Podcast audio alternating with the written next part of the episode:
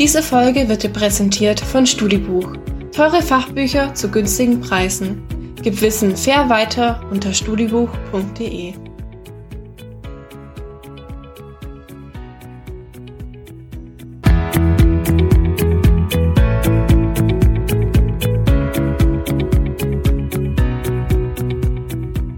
StudiCast mit Daniel Jakob. 65 Prozent der deutschen Frauen wären bereit, 10 IQ-Punkte abzugeben, um einen Schönheitsmakel auszugleichen. Lieber schöner und dafür dümmer. Aber woher kommt das? Warum fangen junge Mädchen bereits im Alter von fünf Jahren an, mit Träumen nach einer Karriere als Präsidentin, Firmenchefin oder Wissenschaftlerin zu brechen? Ein heikles Thema, das meinen heutigen Gast dazu veranlasst hat, darüber zu schreiben. Vielleicht auch, weil in ihrem Beruf die falschen Ideale einer glücklichen Frau vermittelt werden. Das werde ich Sie fragen und begrüße herzlich die Schauspielerin und Autorin Vivian Wulff. Ja, vielen, vielen Dank. Ich freue mich sehr, heute dabei sein zu dürfen.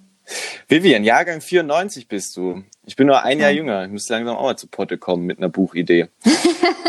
und du, du kommst wie ich aus Baden. Bist zumindest dort geboren, in Karlsruhe, ne? Genau, ja. Was ist typisch badisch an dir? Ähm, ich glaube, meine Lust zum Essen. Ich liebe schon badische Brezeln. Äh, wirklich, also ich könnte den ganzen Tag Brezeln essen, aber auch Maultaschen, großartig.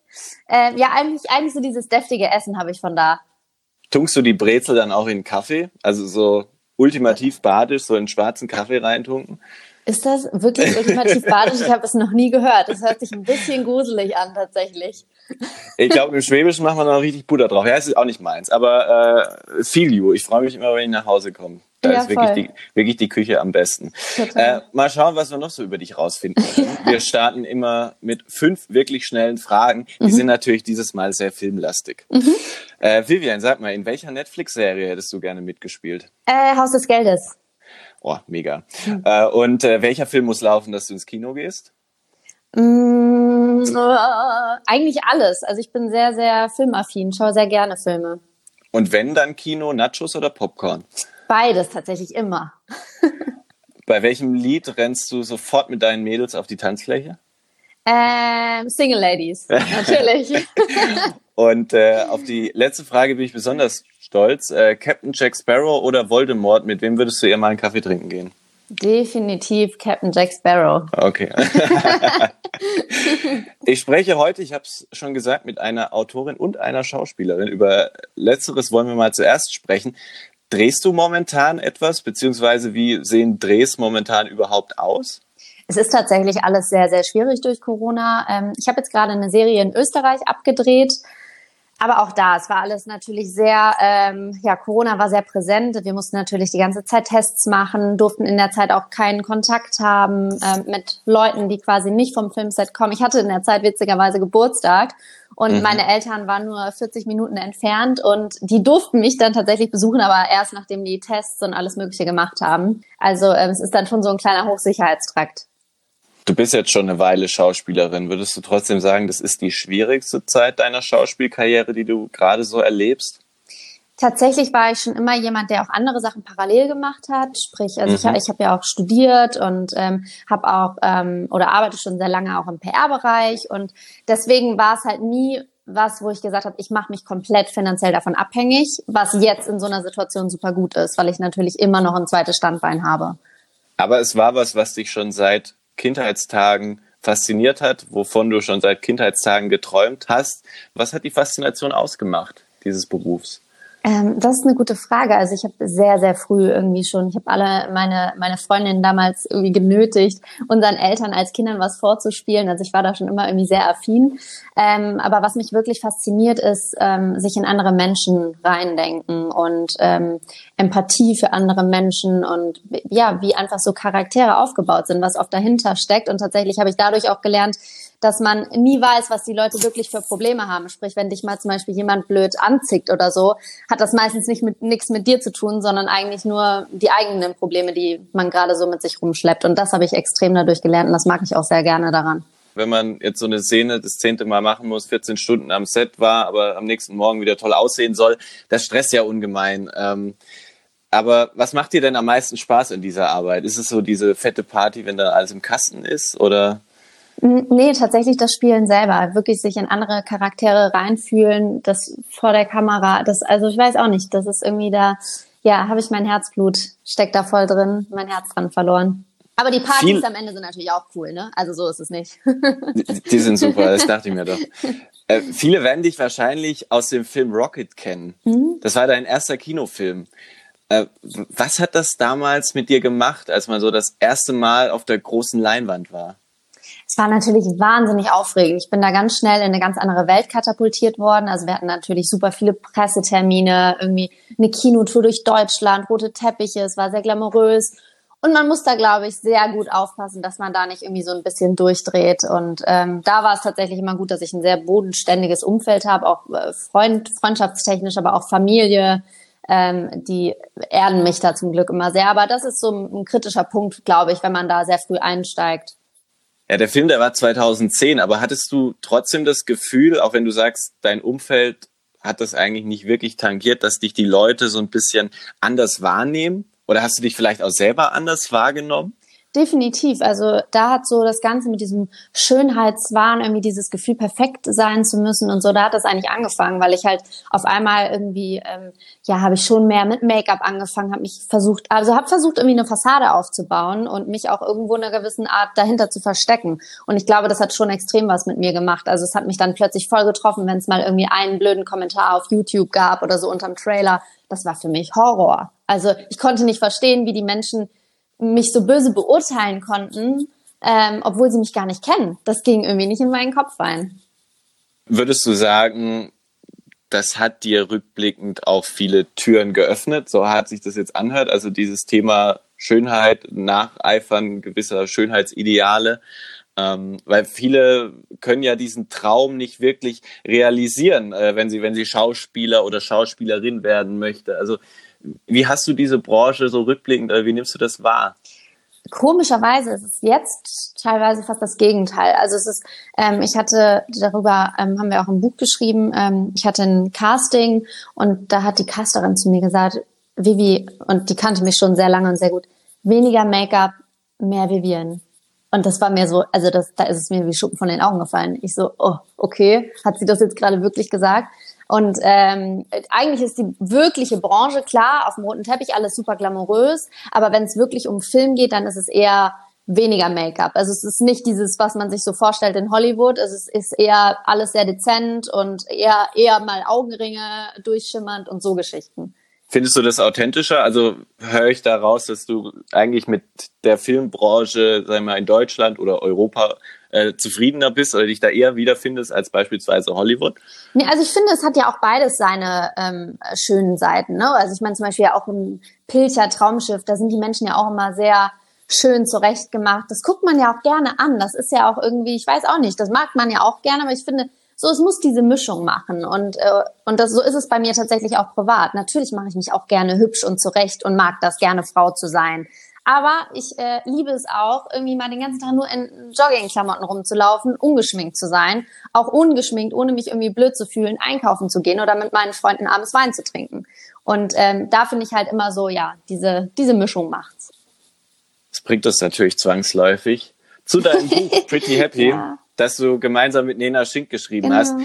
Ihr sagt, dieses Buch ist eine Liebeserklärung an sich selbst, die Freiheit und Freundschaft. Mhm. Aber es diskutiert ja definitiv sehr ernste Themen.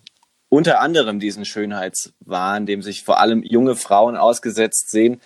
Wie schön muss denn eine Frau heutzutage sein? Das ist ja auch so ein bisschen, also es ist ja auch immer Ansichtssache, ne? Also es liegt im Auge des Betrachters der einzige Unterschied, es gibt so ein schönes Zitat, der einzige Unterschied zwischen einer Blume und Unkraut ist unsere Wertung. Und das ist ja wirklich so. Also das liegt alles im Auge des Betrachters. Deswegen finde ich, ähm, ist es doch viel, viel wichtiger, irgendwie die Menschen im Herzen zu berühren, guter Mensch zu sein, gute Werte zu haben, als sich nur auf dieses Optische zu konzentrieren. Und wie gesagt, äh, ich sag nicht irgendwie, äh, lass dich jetzt gehen und äh, dann bist du glücklich, sondern mach dich frei davon. Du kannst dich trotzdem gern zurecht machen, aber mach dich frei von diesem Druck. Und entwickle dadurch auch so ein bisschen Liebe zu dir selbst.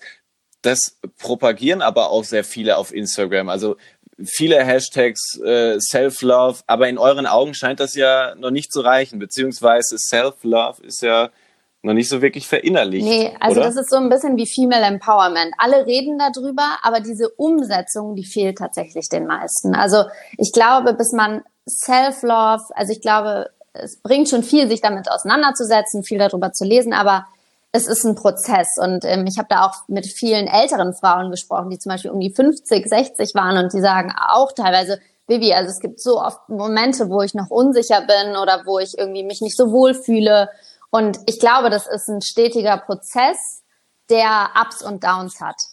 Würdest du dennoch sagen, unsere Generation hat da ein größeres Thema, also mehr Probleme, sowas umzusetzen? Definitiv. Das Problem sind aus meiner Sicht natürlich auch die sozialen Medien. Da sieht halt alles immer perfekt aus. Also mein Leben zum Beispiel war letztes Jahr, es war geprägt von sehr, sehr vielen Tief, Tiefs.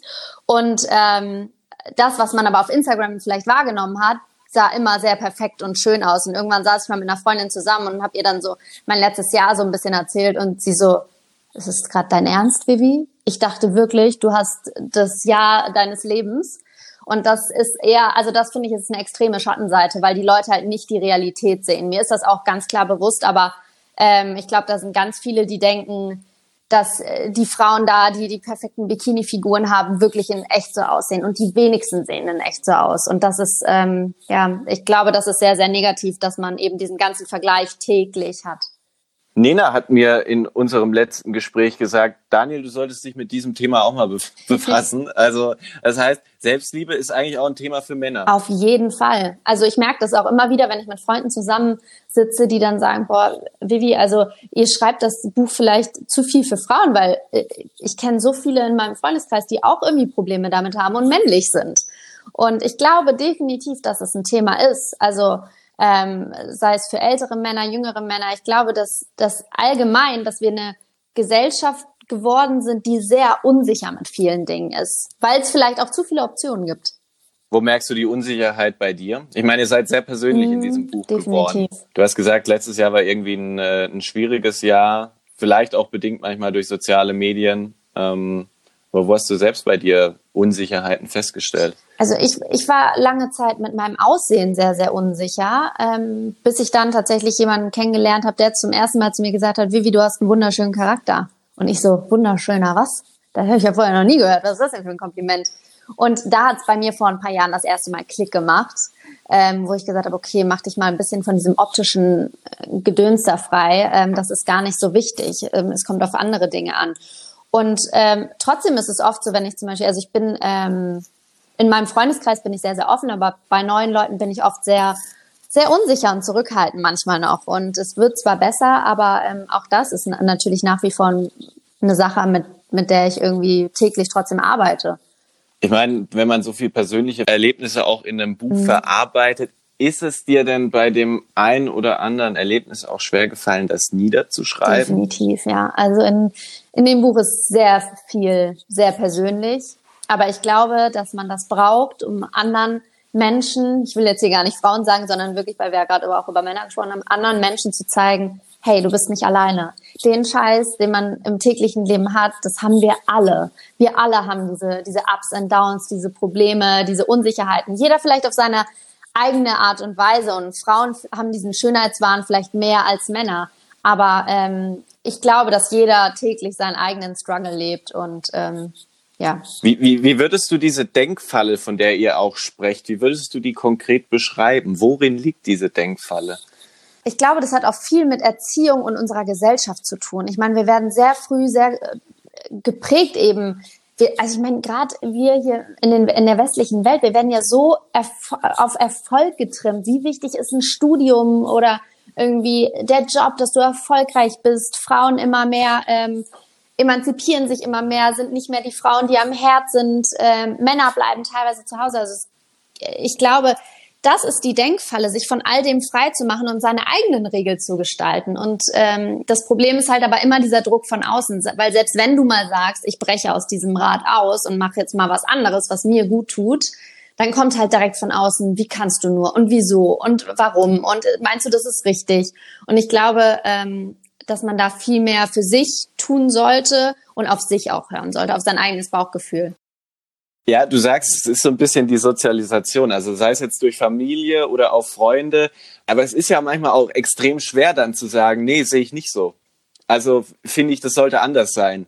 Bei, bei, bei, wem, bei wem ist es dir am schwersten gefallen? Mhm so mal, mal auch mal ge gegenzureden oder zu sagen, nein, so mache ich das ja, nicht. Natürlich auch Familie, weil ich meine, ähm, die haben natürlich, die wollen für einen nur das Beste und ähm, haben auch irgendwie ähm, so einen Weg für einen so im Kopf so ein bisschen geplant und wenn dann mal was anders läuft, dann heißt es dann natürlich, wie jetzt, warum? Also bist du sicher? Und das verunsichert einen natürlich. Und ich glaube, das ist ganz, ganz wichtig, vielleicht mal öfter diese Stimmen auszublenden und wirklich in sich reinzuhören und zu sagen, okay, das ist jetzt das Richtige für mich, das will ich jetzt für mein Leben, das ist mein Weg. Weil ganz ehrlich, das Leben ist so kurz, das ist ja also wie oft habe ich meine Oma früher hören, äh, sagen hören, boah, Vivi, genieß das Leben. Äh, ich kann mich noch erinnern, als wäre es gestern, als ich so jung war. Das ist so schnell vorbei. Und deswegen muss man wirklich, so blöd und plakativ es sich anhört, jeden Tag nutzen und versuchen, das Beste draus zu machen. Ihr sprecht aber auch unter anderem davon, dass ihr es irgendwann geschafft habt, aus dieser Denkfalle auszubrechen. Mhm. Wie habt ihr dann oder wie hast du dann ganz persönlich dein Leben umgekrempelt? Wenn wir mal so einen, so einen äh, klassischen, wir, wir unterhalten uns mhm. heute an einem Sonntag, wenn wir uns mal so einen klassischen Sonntag von vor vielleicht drei, vier Jahren anschauen, mit dem Sonntag, den du vielleicht jetzt so, so hast. Wie sieht das konkret anders aus? Also welche, welche Dinge machst du vielleicht nicht mehr? Sei es dieses, keine Ahnung, morgens eine Stunde am Handy hängen und zu schauen, was die anderen für cooles Zeug machen und äh, ich halt nicht oder so. Ähm, das würde mich mal noch interessieren. Tatsächlich habe ich ähm, soziale Medien extrem runtergeschraubt. Also ich habe auch einen Timer drin. Nach 30 Minuten sagt er mir so, Vivi, du warst jetzt 30 Minuten am Handy. Ähm, das habe ich extrem versucht runterzuschrauben auf ein Minimum und ähm, ich halte mich da eigentlich auch fast immer dran. Es gibt super viele Tage, an denen ich gar nicht am Handy bin, ähm, beziehungsweise nicht auf Social Media bin. Ähm, dann spielt natürlich Make-up eine Rolle. Also früher wäre ich nicht einfach spazieren gegangen ohne Make-up. Heute liebe ich das, wenn meine Haut direkt frische Luft abbekommt. Ähm, das ist auf jeden Fall ein Punkt. Und ähm, ich beschäftige mich super gerne mit mir selbst. Also ich bin, und das war früher auch definitiv nicht so. Also ähm, ich bin super gerne mal komplett für mich alleine, leg diese plakative Me-Time ein, aber liebe das auch, wirklich einfach ein Buch zu lesen, ein Hörbuch zu hören, ähm, und einfach was für mich zu machen. Und ähm, das hat sich extrem geändert und das ist auch sehr, sehr nachhaltig. Genauso wie Meditation habe ich auch in mein Leben eingebaut und ähm, einfach so Herr deiner eigenen Gedanken zu werden, strukturierter zu werden und auch was für sich selber zu tun. Das ist, glaube ich, extrem wichtig und das hat sich definitiv dadurch geändert. Wann hast du das erste Mal mit Nena über dieses Thema mmh, gesprochen? Lass mich nicht lügen. Ich glaube, das war so im April April letzten Jahres, ja, vielleicht noch ein bisschen früher, so Richtung Januar haben wir so das erste Mal uns darüber ausgetauscht. Und dann wurde das irgendwie immer konkreter, ähm, weil ich eigentlich wollte ich ähm, alleine, also ich habe irgendwann Nena gefragt, Nena, wie geht eigentlich Buch? Wie macht man das? Wie funktioniert das? Und ähm, dann hat sie mir das alles so erzählt, dann habe ich ein Exposé geschrieben und ähm, sie wollte gleichzeitig auch ein ähm, Buch rausbringen, was auch, was auch irgendwie Überschneidungen mit dem Thema hatte. Und dann, ähm, ja, kam irgendwie eins zum anderen und dann haben wir gesagt, okay, dann mach, lass es uns doch zusammen machen, weil ich meine, gemeinsam sind wir stärker, können die Message viel besser rüberbringen und ähm, ja, können dann hoffentlich, wenn es nur einer einzigen Person geholfen hat, hat sich ähm, ja jede schlaflose Nacht dann am Ende des Tages gelohnt. Aber dem vorausgegangen sind wahrscheinlich auch ein paar sehr intensive Gespräche, wo es jetzt noch gar nicht konkret um eine Buchidee ging, sondern wo man sich über dieses Thema wahrscheinlich ausgetauscht hat, dass Nena ja genauso erlebt hat, äh, wie du, wie wichtig war sie in dem Fall dann vielleicht auch für dich oder wie wichtig ist ganz grundsätzlich so jemand wie, wie Nena als, äh, als, als Freundin, um äh, diese Themen einfach zu verarbeiten? Ist, also ich glaube, es ist super wichtig, auch viel drüber zu reden, weil dann sieht man eben da schon, man ist nicht alleine. Weil ganz oft glaube ich, und das ist der Fehler, macht man sowas mit sich selber aus, weil es irgendwie noch so ein bisschen so ein Tabuthema ist, weil es sich irgendwie so angreifbar macht. Und da war der Austausch natürlich großartig, weil man halt plötzlich gemerkt boah, ich bin mit diesen Themen gar nicht alleine. Es geht anderen auch so. Okay, und was machen wir, um, um damit klarzukommen? Wie können wir daran arbeiten? Wie können wir das vielleicht sogar ganz loslassen? Gab es denn Du, du hast irgendwann diese Idee gefasst, ich möchte darüber ein Buch schreiben. Würdest du sagen, das war dann ein Prozess, der sich entwickelt hat, oder gab es da auch so ein Erlebnis, das sich irgendwie darin bestärkt hat, ich, ich muss auch damit, äh, sei mal, in die Offensive also gehen. Also tatsächlich ähm, war dieser Buchwunsch schon sehr, sehr lange da. Und auch zu dem Thema. Also ich habe immer wieder Notizen gemacht und ich habe auch so ein Buch, wo ich so all, all meine Ideen zu dem Thema immer reingeschrieben habe. Und ähm, wusste aber nicht so wirklich so, hm, soll ich das machen, weil es natürlich schon auch privat ist. Und du musst natürlich auch diese private zeigen, damit es A, authentisch ist und damit die Leute sehen, okay, also die hat halt auch wirklich Probleme damit. Ähm, und deswegen, also das war, der Gedanke war schon sehr, sehr lange da. Und dieses Schreiben, fällt das fast auch schon unter Me-Time? Also hatte das auch so was Verarbeitendes? Hat dir das nochmal mehr geholfen, sage ich mal, das, was dich vielleicht ein paar Jahre lang äh, sehr stark belastet hat, ähm, ja, einfach so ein bisschen loszuschütteln oder Definitiv. wegzuschreiben. Also ähm, ich habe das auch richtig gemerkt, dass ich am Ende nochmal so ein bisschen erleichtert war, teilweise nach manchen Kapiteln, das jetzt einfach nochmal so runterzuschreiben, aufs Papier zu bringen. Und ähm, es bringt auch andere Perspektiven mit sich. Also du hast plötzlich, kriegst du halt auch andere Gedanken, die so ein bisschen wie so aus der Vogelperspektive sind. Ähm, du bist dann nicht mehr so in diesem Thema drin, sondern kannst es auch so ein bisschen objektiver ähm, ja, betrachten und auch irgendwie dir irgendwie, es hört sich jetzt vielleicht ein bisschen bescheuert an, aber dir selber irgendwie so Feedback dazu geben und drüber nachzudenken und einfach zu reflektieren, okay, ähm, das kann ich anders machen, daran kann ich arbeiten. Ja, was war das für ein Gefühl, wenn man das nochmal alles liest? Also man, man, äh, ich weiß nicht, ob es chronologisch aufgebaut ist, aber wenn man, wenn man so verschiedene Wegstrecken, die einen einfach sehr stark geprägt haben, wenn man das nochmal so, so sich vor Augen führt, ist das in dem Moment, wenn man das nochmal liest, belastend oder ähm, definitiv eher befreien. Es ist so eine Mischung aus beidem. Also es gibt natürlich auch ein, zwei Kapitel, da habe ich echt einen Kloß im Hals. Die sind natürlich sehr intensiv und ähm, äh, ja, da geht es einem dann natürlich nicht so gut damit. Aber auf der anderen Seite ist es auch irgendwie befreiend. Aber es ist, wir geben schon sehr viel Preis und ähm, ja, das ist natürlich auch so ein bisschen jetzt aufregend, wie es dann aufgenommen wird, weil du halt wirklich so dich zeigst, ganz naked und unberührt und ja. Diese Folge kommt einen Tag vor dem Release Day am 5. März raus. Wie aufgeregt bist du denn jetzt gerade? Tatsächlich schon? sehr. Also wir haben letzte Woche die Bücher geschickt bekommen und ich habe gar nicht damit gerechnet, weil die sollten eigentlich erst eine Woche später kommen, weil wir haben ein paar vorher geschickt bekommen, die wir dann signieren und raussenden dürfen. Und ähm, das war so ein verrücktes Gefühl, plötzlich dass das Buch, die ganze harte Arbeit, die ganzen Nächte das jetzt endlich irgendwie so als Buch zu sehen, das war schon echt ganz verrückt. Und ich habe echt, also, also ich hatte wirklich Gänsehaut. Das war crazy. Was ja das Schöne ist, ihr, ihr sprecht ja nicht nur darüber, was irgendwie schwer war, sondern ihr wagt euch auch so ein bisschen an die Frage ran, was macht denn jetzt glücklich? Ohne jetzt mhm. zu viel dem Buch vorwegzugreifen, aber äh, kannst du uns da mal so einen ersten Einblick geben? Ja, ich glaube, was wirklich glücklich macht oder was mir auch extrem geholfen hat, ist irgendwie die Sichtweise auf viele Dinge zu ändern. Zu wissen, irgendwie so ein bisschen dieses Mindset zu bekommen, akzeptiere, was ist. Du kannst Dinge oft nicht ändern. Mach dir nicht immer Gedanken, was wäre, wenn. Ähm, und das natürlich also in ganz vielen ähm, unterschiedlichen Bereichen. Und ähm, ja, da, das gehört natürlich auch auf jeden Fall mit zur Umsetzung oder zum am Ende, was macht wirklich pretty happy. Aber da haben wir ganz viele verschiedene unterschiedliche Bereiche mit rein, äh, reingenommen, um einfach auch so ein bisschen so Anwendungsbereiche zu haben. Was kann ich wirklich dafür tun, dass ich vielleicht wirklich glücklich werde? Kannst du uns da mal so exemplarisch einen Anwendungsbereich geben? Also, dass, dass man das so mal so ein bisschen nachempfinden kann? Ja, zum Beispiel, dass du, dass du irgendwie so ein bisschen dein eigener Cheerleader wirst. Wenn wir alle so mit uns reden würden, in uns selber, wie wir mit unseren besten Freunden reden, denen wir ja wirklich, also wenn ich an meine besten Freundinnen denke, denen rede ich natürlich immer positiv zu und versuche sie zu bestärken. Und wenn wir mal mit uns selber so reden würden, was würden wir, was hätten wir für eine schöne Welt? Wie, wird, wie gut wird's uns gehen? Wenn wir halt nicht immer direkt irgendwie enttäuscht sind, wenn irgendwas nicht klappt, sondern wirklich eher sagen, ist doch nicht schlimm, dann wird's beim nächsten Mal geil. Wenn wir halt eher so mit uns reden würden. Mhm. Ich glaube, das ist ein ganz, ganz wichtiger Punkt. Ein Schritt also dazu, glücklicher zu werden. Was ich dir und Nena irgendwie total angemerkt habe, ihr brennt mhm. total für dieses Projekt. Ihr habt da richtig, richtig viel Herzblut und mhm. vor allem Ehrlichkeit reingepackt. Und äh, ich wünsche euch, dass es ein toller Erfolg wird. Ich habe es gesagt, die Folge erscheint am 4. März. Das heißt, ihr könnt direkt einen Tag später zuschlagen. Da erscheint Pretty Happy, nämlich im Handel.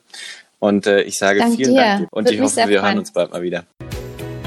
Die heutige Folge wurde präsentiert von Studibuch, deine Nummer 1 für gebrauchte Studien und Fachbücher. Überzeuge dich selbst auf studibuch.de.